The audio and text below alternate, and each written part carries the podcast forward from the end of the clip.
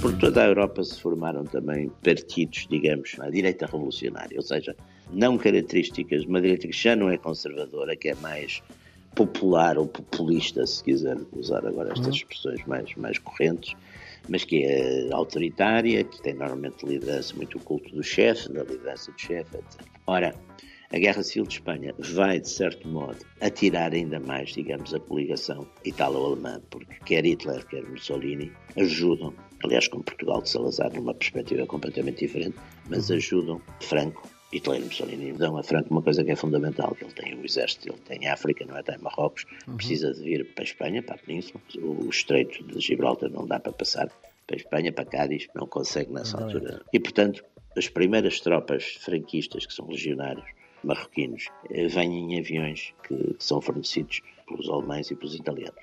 Isso é decisivo. E também, como vai ser decisivo, embora de um tipo completamente diferente, muito menos militar, mais diplomático e político o apoio de Portugal e de Salazar. Estamos com Jaime Nogueira Pinto, ele é colaborador regular da Antena 1 no programa Radicais Livres, em que conversa com o meu colega jornalista Pedro Tadeu sob a batuta de Rui Pego.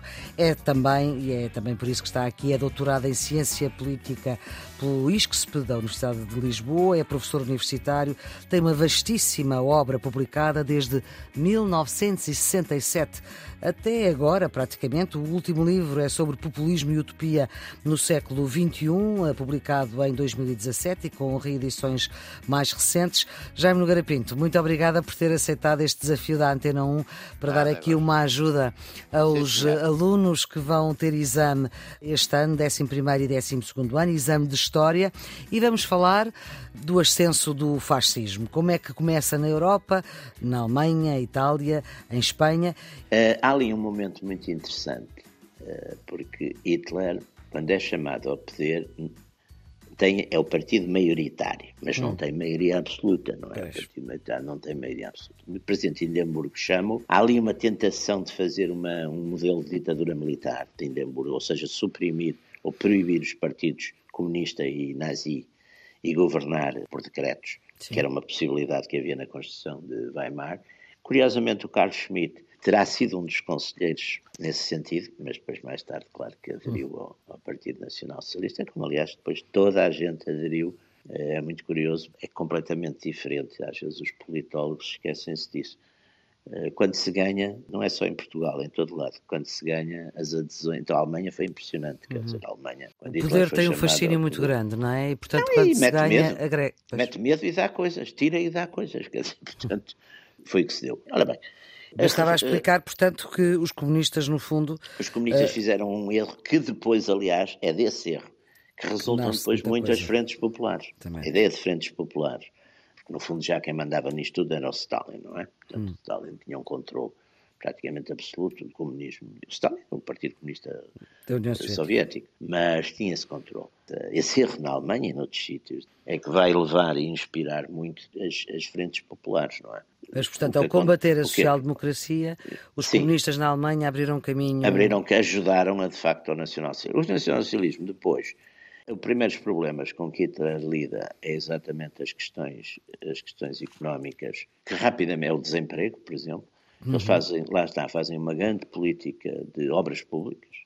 Também. A política de obras públicas é muito importante. O desemprego na agricultura também era muito grande. Portanto, numa primeira parte é, essa, é a construção são as primeiras autoestradas, é, é um fenómeno de recuperação muito rápido e a partir de 36 começa o rearmamento, de facto. Agora, atenção, o modelo, o modelo hitleriano é um modelo que também não toca essencialmente no capitalismo, no sentido, digamos, não há nacionalizações praticamente. O que há é o Estado, de certo modo, comanda estrategicamente uh, as empresas, quer dizer, diz façam isto, não façam aquilo.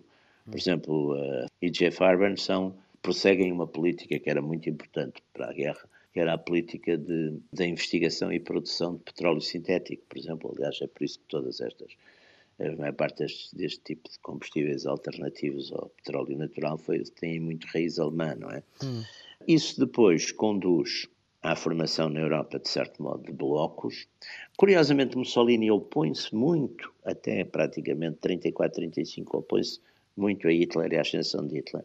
A primeira vez que Hitler, quando, quando é assassinado o chanceler Dolfius, Hitler tem ali uma tentação de, primeira tentativa de anexar a Áustria. É Mussolini que põe tropas no Brenner e é Mussolini que...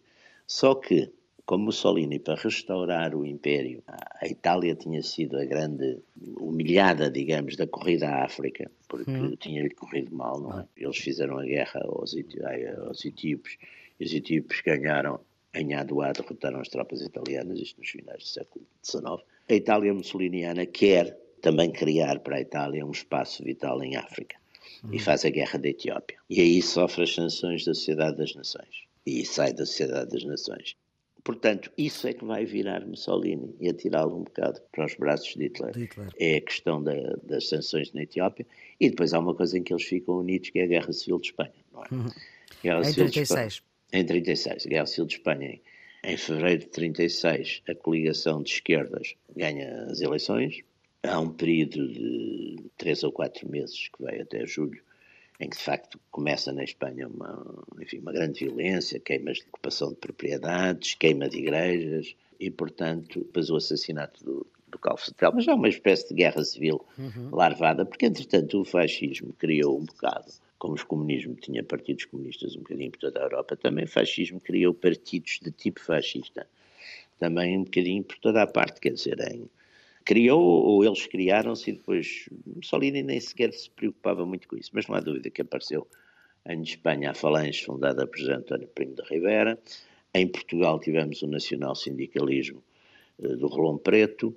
E mais ou menos na Bélgica apareceu também o Rex. Portanto, por toda a Europa se formaram também partidos, digamos, com esta linha.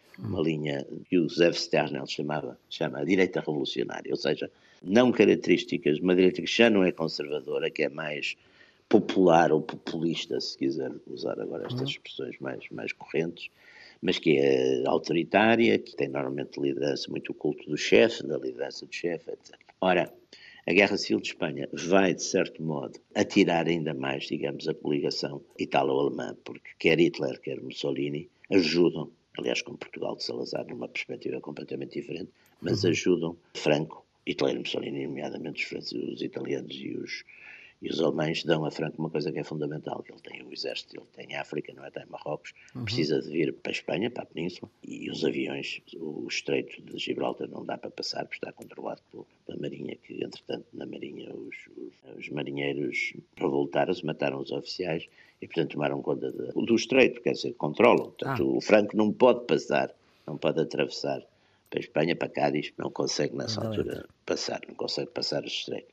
E, portanto, as primeiras tropas franquistas, que são legionários, que venham, e marroquinos, que venham para hum, reforçar Sevilha e toda aquela zona que os sublevados, os rebeldes eh, nacionais tomaram, eh, vêm em aviões, exatamente, que, que são fornecidos pelos alemães e pelos italianos.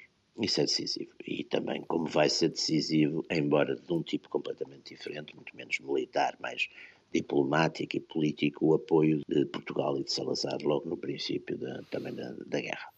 Ora bem, a isso, Guerra Civil de Espanha. Isso, da Guerra Civil de Espanha. Isso leva, portanto, a esse estreitamento de relações entre o fascismo italiano e o nacionalsocialismo alemão. A guerra, na Segunda Guerra, Ora bem, a Segunda começa Guerra. Começa com a invasão da Polónia, não é? Começa com a invasão da Polónia e começa, aliás, com um fenómeno muito interessante que é o Pacto Germano-Soviético.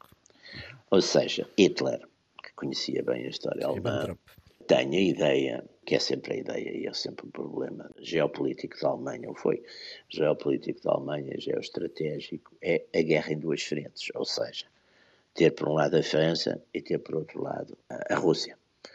E, portanto, Hitler faz. Um... Stalin tinha uma grande admiração, tinha um certo fascínio por Hitler, que é muito curioso isso. Quando foi a, quando foi a Noite das Facas Longas, em que Hitler suprimiu umas centenas de opositores dentro do partido e suprimiu, também... Suprimiu, isso é um eufemismo, não é? Matou. Matou-os. de opositores. Também se estuda as figuras de estilo em português para o 12 ano.